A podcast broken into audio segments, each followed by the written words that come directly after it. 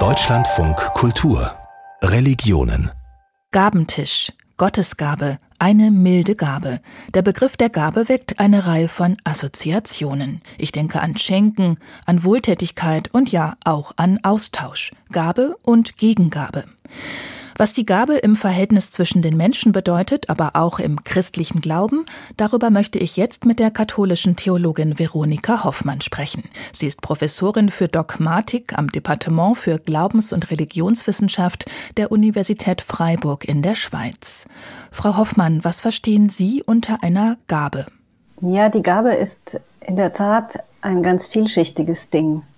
Also Unsere wechselseitigen Weihnachtsgeschenke kann man als Gaben bezeichnen, man kann Spenden als Gaben bezeichnen und das sind eben doch schon verschiedene Sachen. Manchmal ist noch nicht mal zwischen denen, zwischen denen das geschieht, eindeutig, ob es sich um eine Gabe handelt oder nicht. Also wenn man genauer hinschaut, sieht man, dass Gabe nicht gleich Gabe ist. Dass zum Beispiel die Frage ist, ist es wie bei einer Spende eher etwas, was ich jemandem gebe und er empfängt und damit ist es fertig? Oder ist es eher wie in unseren Weihnachtsgeschenkpraktiken ein, ein Hin und Her? Wer sind die beiden, die sich da wechselseitig etwas geben? Was soll mit der Gabe bewirkt werden? Das kann durchaus unterschiedlich sein. Wie unterscheiden Sie denn das Schenken vom Spenden? Also wenn man es ein bisschen einfach machen will, könnte man sagen, ein Schenken ist eher eine wechselseitige Praktik, manchmal zeitversetzt. Beispielsweise, ich lade jemand zum Kaffeetrinken ein und später lädt sie mich zurück ein. Aber im Prinzip wechselseitig, während eine Spende in der Regel ein einseitiger Akt ist. Derjenige, der von mir eine Spende bekommt, reagiert nicht zurück. Das hat auch damit zu tun, dass die beiden Praktiken verschiedene Bedeutungen haben. Das sieht man oft daran, was gegeben wird. Wenn ich spende, spende ich Geld, damit derjenige sich etwas zu essen kaufen kann oder ich spende eine warme Winterdecke. Also es geht um nützliche Gegenstände, die einen Lot lindern sollen. Während wenn wir schenken im Kontext von Geburtstag oder Weihnachten beispielsweise, dann sind sehr oft die nützlichen Geschenke eher etwas verpönt.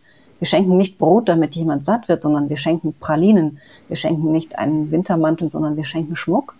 Hier geht es vielmehr darum, dass eine Beziehung mit diesem Geschenk ausgedrückt und aufrechterhalten werden soll. Es geht vielmehr darum, dass ich mit dem anderen in Beziehung bleibe, nicht dass die Spende ein konkretes Problem löst. Man kann dann schon Stellen sehen, wo das ein wenig ineinander übergeht. Beispielsweise, wenn Sie eine Kinderpatenschaft haben und einem Kind regelmäßig etwas spenden und das Ihnen dann aber Dankeschönbriefe schreibt, da wird so ein bisschen wie eine Beziehung mit aufgebaut, obwohl es ja eigentlich wesentlich darum geht, dass das Kind Geld zum Leben und zum Beispiel für seinen Schulunterricht hat. Aber ich denke, hier sieht man auch, was das Problem bei solchen Spenden sein kann und warum das manchmal gemacht wird. Die reine einseitige Spende heißt für denjenigen, der empfängt, auch, er ist irgendwie klein. Er wird von dieser Spende möglicherweise auch klein gemacht, weil er nicht reagieren kann, weil er der Arme ist, der etwas erhält. Das heißt, eine solche Rückgabe, und auch wenn sie ganz symbolisch ist, wie in dem Dankeschönbrief eines Kindes, kann auch dazu beitragen, die Würde des Empfängers zu wahren. Gibt es denn überhaupt so etwas wie eine reine Gabe, also ohne jegliche Erwartung etwas zurückzubekommen? Ich würde vermuten, wahrscheinlich nicht. Vielleicht, wenn es tatsächlich um eine ganz reine Hilfeleistung gibt, die man möglicherweise auch anonym gibt, ich würde aber auch zurückfragen wollen, ob es eine solche reine Gabe denn überhaupt geben sollte. Jedenfalls dann, wenn es um Beziehungspflege geht, also um unsere wechselseitigen Gaben, dann wäre es ja ein bisschen merkwürdig, wenn ich eine Gabe geben wollte, die nur den anderen meint, aber gar nicht wünsche, dass er darauf reagiert. Ich will ja gerade, dass er mit mir in Beziehung ist. Also zumindest an dieser Stelle scheint mir diese reine Gabe ohne Erwartung einer Rückgabe gar kein Ideal zu sein. Das heißt natürlich nicht, dass die Gaben nicht ganz unterschiedlich sein können. Also wenn Eltern ihrem Kind ein Fahrrad schenken und das Kind den Eltern ein Bild malt, dann sind die beiden Gaben ökonomisch extrem unterschiedlich. Trotzdem vermute ich, dass es für die Eltern wichtig ist, dass das Kind nicht nur sagt, danke für das Fahrrad, sondern eben mit einer eigenen Gabe reagiert. Nehmen wir nochmal das äh, Beispiel Spenden. Also man kann ja auch spenden, um an Ansehen zu gewinnen. Man kann sogar mit einer Spende werben zum Beispiel ein Unternehmen. Äh, man kann aber auch als Privatmensch spenden und sich vielleicht danach einfach äh, ja zufrieden fühlen, dass man etwas abgegeben hat. Ist das dann okay aus Ihrer Sicht?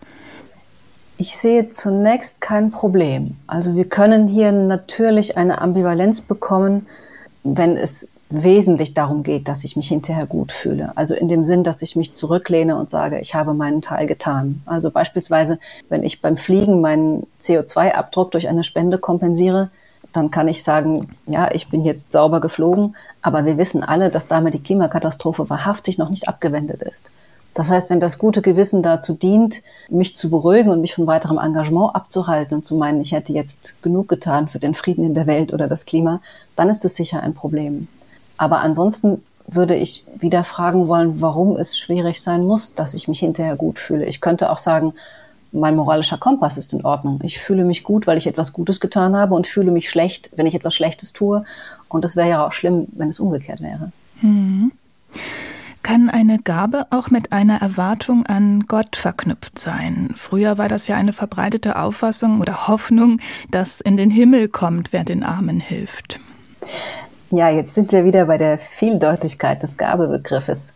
Also aus meiner heutigen theologischen Perspektive würde ich sagen, es hat da sicher in der Geschichte des Christentums viel ökonomische Töne gegeben. Sie haben es jetzt auch ein bisschen so formuliert, als ob man Punkte im Himmel sammeln würde.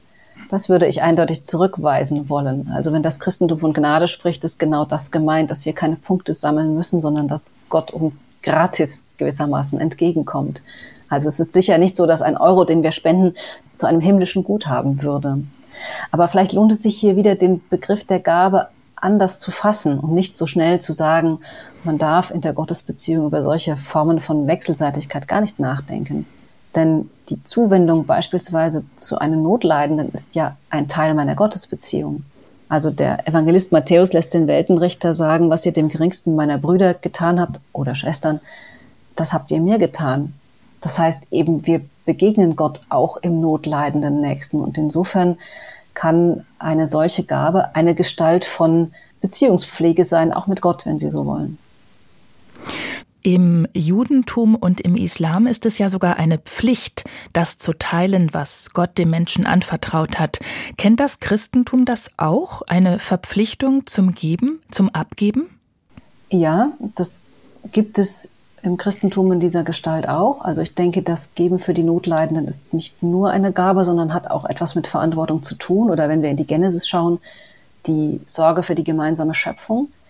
Vielleicht geht es da gar nicht mehr so sehr um eine Gabe, sondern noch mal ein bisschen um etwas anderes. Denn ich kann ja nur geben, was mir gehört.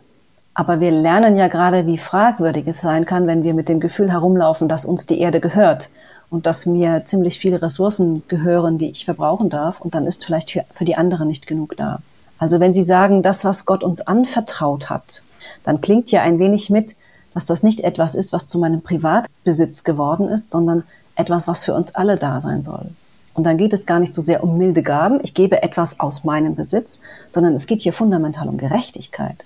Es geht darum, dass der Glaube, man könnte jetzt sehr pauschal sagen, wohl schon auch im Judentum und Islam und im Christentum, dass der Glaube uns dazu herausfordert, immer wieder auch auf dieser Spur der Gerechtigkeit zu bleiben, dass andere ein Recht haben, mit uns und im Guten auf dieser Welt zu leben und dass ich manchmal vielleicht etwas als Gabe deklariere, was gar keine Gabe ist, sondern worauf der andere ein Recht hat. Über verschiedene Aspekte der Gabe und des Gebens habe ich mit der katholischen Theologin Veronika Hoffmann gesprochen, Professorin für Dogmatik an der Universität Freiburg in der Schweiz.